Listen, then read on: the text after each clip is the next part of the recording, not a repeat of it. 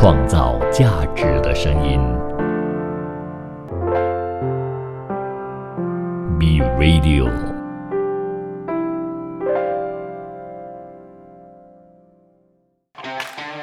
你有你的观点，他有他的角度，观点角度大不同。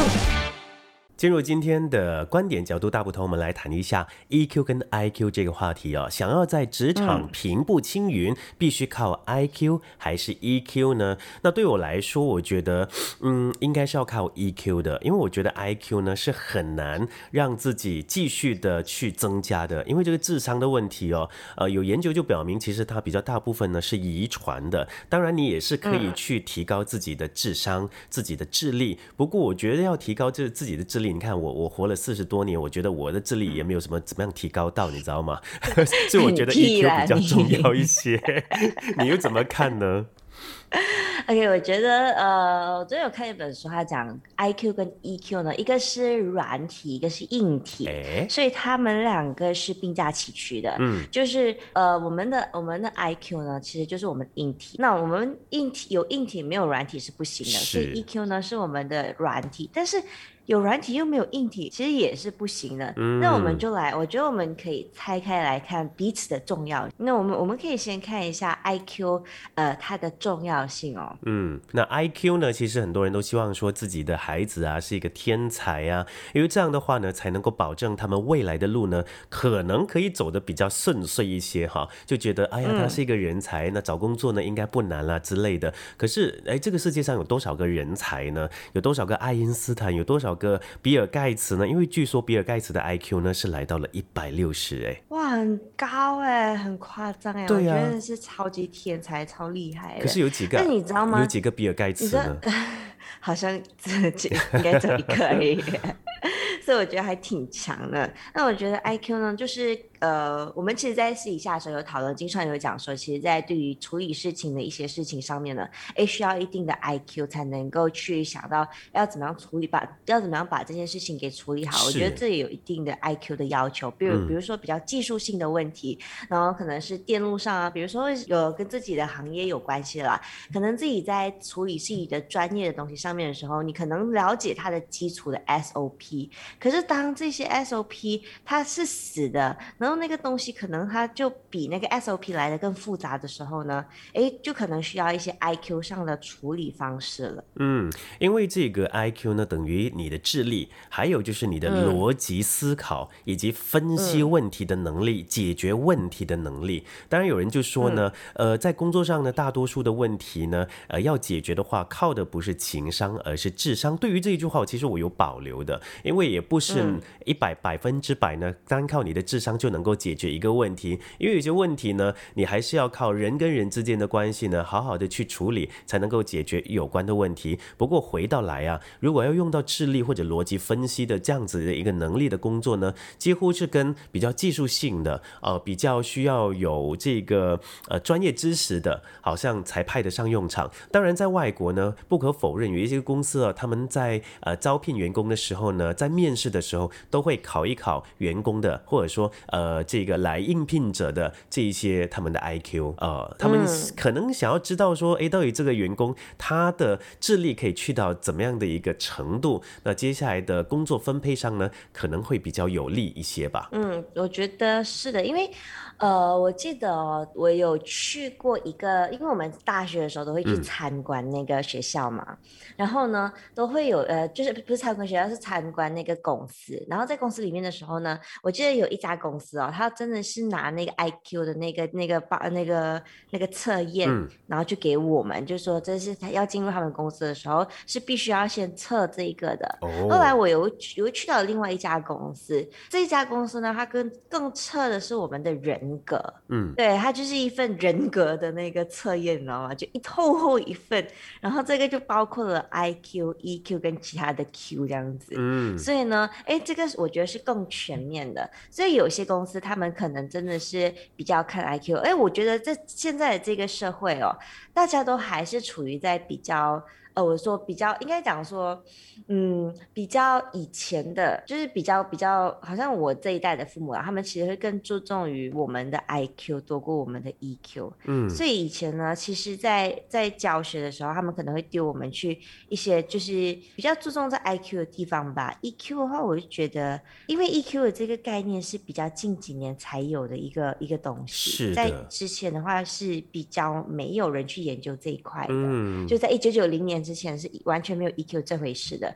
所以大家还是处于在比较呃 IQ 的那一块，就是要去 develop 自己孩子的 IQ。是所以嗯，对咯。就是会把孩子呢送到什么名校啦，呃，甚至是一些教育机构，能够把这个孩子呢培养成未来的呃这个栋梁的一些学校或者教育机构呢，是呃作为他们的最佳的选择嘛。可是对于 IQ 高的人呢、我个人还是觉得我会敬而远之，因为我对于呃很聪明的人，我会觉得他们或多或少会散发出那一种自我感觉良好，还有呢就是有一点点骄傲的那一种态度，你知道吗？因为没有好不好？哦，因为你是 IQ 高的，对吧？你觉得自己没有？我我我我其实有测过，我不知道这属于高还是低啦，多少？但是一百三十六一，百三十六应该是算挺高的，因为一般的人是在八十多到一百一十多或者一百二十。怎么可能？是是是是，你一百三十多应该算是挺高的了，还可以啦，哦就是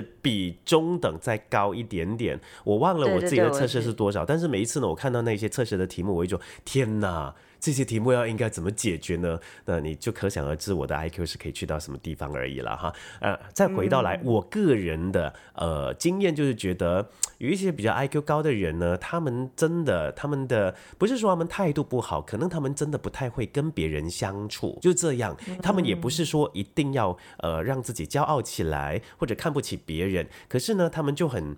不懂得怎么样去呃拿捏人情世故，是不是你会觉得他们就觉得哎自己很很很聪明，然后呢哎其他人很笨，不懂怎么样去跟人家沟通这样子的感觉？那也不是哎，可能他们真的呃一心就是要钻研他们的专业知识啦等等的。因为以前呢，我在中学啊有一个算是我的亲戚啊，他比我年轻一岁，可是那个时候他又没有念这个预备班，结果就跟我同年同班，他的成绩成绩是非常非常好，他是一个学霸。可是呢，他就沉默寡言了，他不太会跟别人沟通，一直到中午毕业了之后呢，他就直接到。呃，如果没有记错的话，他在本地大学念了之后，就到德国去继续的进修。现在如果没有记错，他好像还是继续的在德国。呃，后来呢，其实陆陆续续有看他更新一些社交媒体的呃这些 post，可是最近好像也没有看到了，我也不知道他在做些什么东西。只是给我感觉上呢，他以前真的不太会跟别人沟通，只是长大之后出来工作社会之后，他好像学会了怎么样跟别人沟通。嗯，所以是你觉得他之前都很 develop 在自己的那个呃课业上，或者是在那件事情的钻研上，但是对于自己本身的那个沟通啊这一块，却没有好好的去去去处理这一块，嗯或许像你刚刚说的，以前的父母呢也不懂得要让孩子呢好好的去培养自己的情商，呃，因此呢，他真的不太会跟别人沟通，甚至朋友也不多。那呃，其实我们身为他的同学，也不不敢去打扰他。呃，好像你刚刚也、也提到的，会不会担心？哎，他就认为我们自己很笨啊？那好啦，就就不要去惹他好了。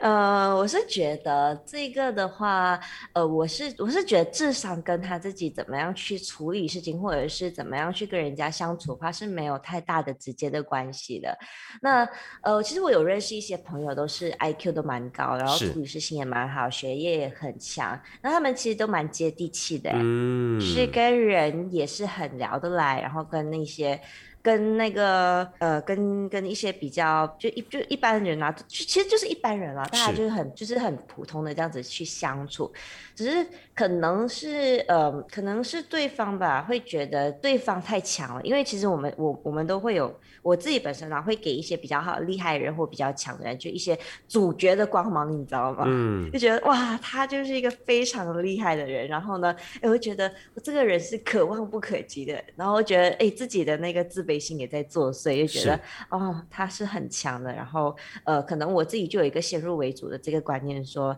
他可能没有没有没有不不屑跟我去沟通，不屑跟我去做朋友，或者是不屑跟我来诶交往这样子，我会觉得好吧，这些人我就诶跟他就是点头之交就好了。嗯，无可否认哦，这个 I Q 呢，在某一些职场上呢，或者工作上呢，是非常需要的。好像我们刚刚提到的，你必须要有逻辑思维，要能够分析问题，你要有这个能力，然后呢，解决问题的能力。但是，呃，我个人还是觉得 E Q 呢，在这职场上还是非常重要的。不管 I Q 还是 EQ 呢，我觉得我自己都在好好的去呃为这两个方向努力的哈。下一段回来，我们看一下 E Q 呢，在这个职场上有什么重要？锁定 B Radio。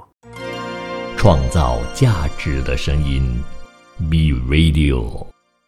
那我们上一段呢讲的基本上都是 I Q，那现在回来呢，我们谈一谈 E Q 哦，因为 E Q 呢，其实它是在近几年呢才有被提出来的一个概念，所以还算是蛮新的。嗯在一九九零年之前呢，大家都蛮注重在 I Q 的发展，所以很多心理学家、研究呃专家都其实去一直拼命的研究 I Q、I Q、I Q。到一九九零年的时候，才有一位心理学家提出来 E Q 这一块，但是呢，当他提出来的时候，其实是并没有。受到重视的，然后到了一九九五年的时候呢，才有人把它放大，因而呢，哎，大家才注重到 EQ 这一块哦。嘿，我们来看一下 EQ 呢，它其实又称为情绪的智力哦，主要是指人在情绪啦、情感、意志啊、耐受挫折等等方面的品质。而且呢，这个情商啊，越来越多的被应用在企业管理学上。对于组织管理者来说呢，情商是领导力的重要构成的一部分，而情商。商高的人呢，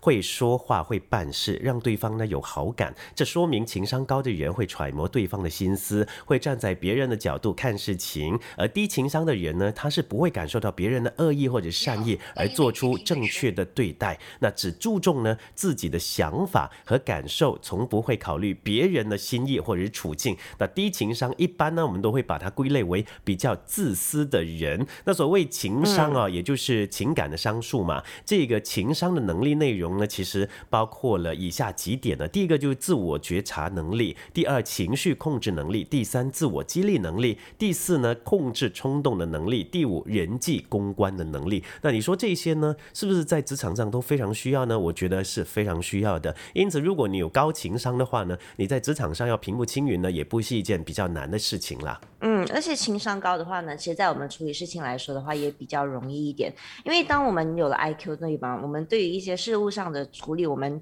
诶会有一定的能力。但是呢，有有一个研究就说，如果这个人 EQ 是高的话呢，他其实会更加的容易处理事情，因为呢，他的脑袋其实出现了一些变化。嗯那具体的变化是什么的话，我觉得太技术性了，大家可以去看书一下。但是呢，但如果我们情商高，我们经常呢可以去跟自自己的情绪沟通。然后去管理自己的情绪。所谓的管理自己的情绪呢，就是首先是要认识到自己的情绪，到底这个情绪是从哪里来，让什为为什么我们会产生这样子的情绪？当我们知道我们为什么产生这样子的情绪的时候，我们可以站在第三者的角度去观察自己的情绪。其实这个就有关于到我们脑袋的一些皮质上的东西。然后呢，如果我们能够观察到自己情绪的话呢，其实我们就可以选择我们要发脾气或不发脾气，或者是我们可以卡，我们可以去选择我们。然后这个情绪，或者是我们就让这个情绪流出去就好了。所以，当能够这样子的按，就是把自己跳脱出来，变成一个观察者去观察自己情绪的时候，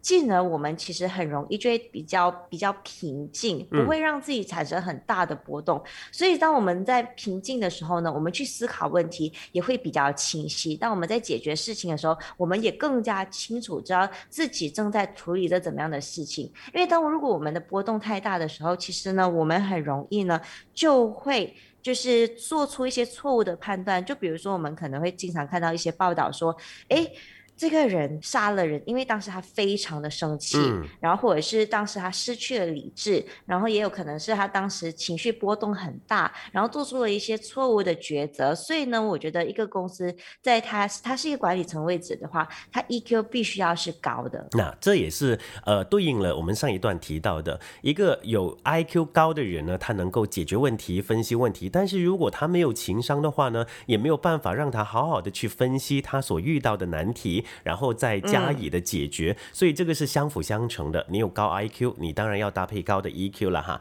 也有人说，这个情商呢是一种基本的生存能力，它就决定了一个人呃他的心智能力的表现。那他呃也有人说，不懂得情商的人呢，他们的身心都是不健全的，而且啊要在事业取得成功的过程呢，百分之八十其实靠的是情商，百分之二十靠的是智商。那良好的情商是获得职场成功的基本素质。当然这是一个人的观念了哈，而且呢他是觉得哈，呃这个呃他这样子做一个比喻啦，比如说呃人的情绪失控呢，就会导致很多事情的麻烦。人体就好像呃一部马车，那马车是由马来拉动的嘛，那人体呢是由情绪推动的嘛。那控制马的工具呢叫做缰绳，那管理情绪的工具呢叫做情商。那如果拉车的这个马呢受惊失控的话，马就会翻车了嘛，车毁人亡。那如果人的失情绪失控呢，人就会生病，呃就会发疯，就会有一些不好的举动，比如说自杀、杀人等等。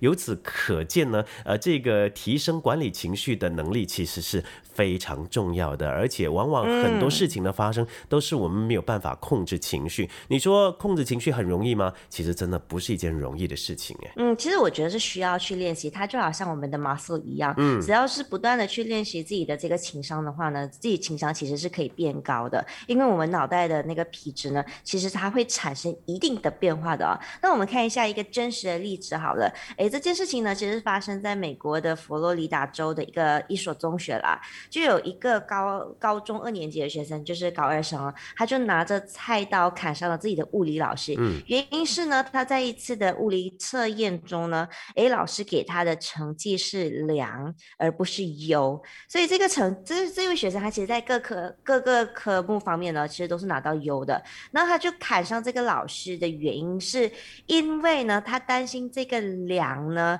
诶，而不是优呢，会影响他考上哈佛大学哦，嗯，所以这也反映出了这个学生他有一个很高 IQ，但是在 EQ 方面呢，却是非常的低的，嗯，所以他因此呢，做出了这样子的一个举动，所以我觉得这个这个学生的 IQ 应该也没有高到哪里去啊，也挺笨的，居然去砍伤这些老师，他也会影响到自己的前途啊。他他没有做好这个逻辑的分析哈。那根据一个教授他做的研究呢，就显示啊，童年啊青少年时期的家庭环境对于教育啊还有教育呢，对于一个人的情商的培养呢是十分重要的，也奠定了呃一个人一生幸福的基础。所以呢，这个情商教育啊越早就越好，要融入幼儿园啦、小学、中学的教学过程当中。这就首先呢要求提升老师的情商。你看，这是环环相扣的哈。一个孩子呢要提高情商，这个老师的情商也要提高的。呃，然后以前真的没有人在这方面呢多加的去发掘，或者让孩子呢在情商这方面有所提升。不过现在时代已经改变了，很多家长都会比较注重这一点啦。因为如果说你说到了职场才好好的去呃提升自己的情商呢，可能就会走了很多冤枉路，他们的这个职场呢就没有办法平步青云了。嗯，其实有人讲说，所谓的变态大脑，我其实看过一本书叫《变态大脑》，这个变态大脑讲的是那种连环杀人犯的脑袋，你知道吗？然后就有一个教授，他就研究了这个脑袋，他就想说，哎，其实这都是先天的一个一个形成的一个基因来的。然后后来呢，他就在研究自己的大脑的时候，发现自己也是变态大脑哦。可是为什么跟这些杀人犯不同的地方在哪里呢？就是你刚刚讲的原生家庭，嗯，原生家庭的教育非常重要，因为如果我们有所谓的变态大脑的话，有这些基因的话呢，如果我们又刚好在一个非常恶劣的环境中长大，父母呢是呃呃父母经常吵架啦，然后让孩子在生在在成长过程中不愉快的话呢，其实进而他就会变成杀人犯，或者是世界就是在社会上的反社会人格等等的这些情况，其实都是跟基因有关系。但是这个基因如果原生家庭是健康有爱啊，父母也很体谅啊等等的这样子的话呢，诶，他不会太过严重，他只能够他最多是变成一个很爱挑战的人，然后呢很愿意去冒险的人，但他不会变成杀人犯哦。觉得这个的话呢，其实真的是原生家庭非常的重要，所以父母真的不要只是顾孩子的智商，也要管也要看看孩子的情商，包括孩子在尝试跟你沟通的时候，如果你很很多的时候都是诶给他一个闭门羹的话，其实他之后就不会愿意再去跟你沟通，然后呢可能就会产生叛逆的人格。是 EQ 高的人呢，其实他会获得很好的人际关系。那在这个职场上呢，呃，相信也可以走得比较平步青云一些。因为如果说你能够处理好这个人际关系呢，得到同事的爱戴，那你升迁的一个机会呢，也可以呃是非常高的，因为呢，这个上司会觉得，哎，你能够驾驭，或者说你能够跟呃这个其他的同事相处。那刚才也提到了 EQ 呢，是一个领导能力的表现哈，因此我们谈到这边呢，还是觉得两个其实都挺重要，但是我个人还是觉得 EQ 会比较重要一些啦，因为如果你说 IQ 的话呢，呃，解决问题啊，逻辑思考。或多或少，他还是能够训练一下的啦，哈。只是这个 I Q 呢，要训练的话，还是真的有一点难度。呃，要长时间的、好好的去 practice 哈，把它实践起来啦。好，希望呢，我们这次 I Q 跟 E Q 呢，可以给大家有不同的启发。当然，如果你有什么样的想要补充的话呢，你可以在底下给我们留言，然后呢，可以需要我们 Facebook 啊，我们 Facebook 是国际经济一二三 B Radio，然后你可以去底下给我们一些留言啦。然后，当然，我们今天的这个就到这边，然后谢谢你的收听。我们明天再见，拜拜。拜。创造价值的声音，B Radio。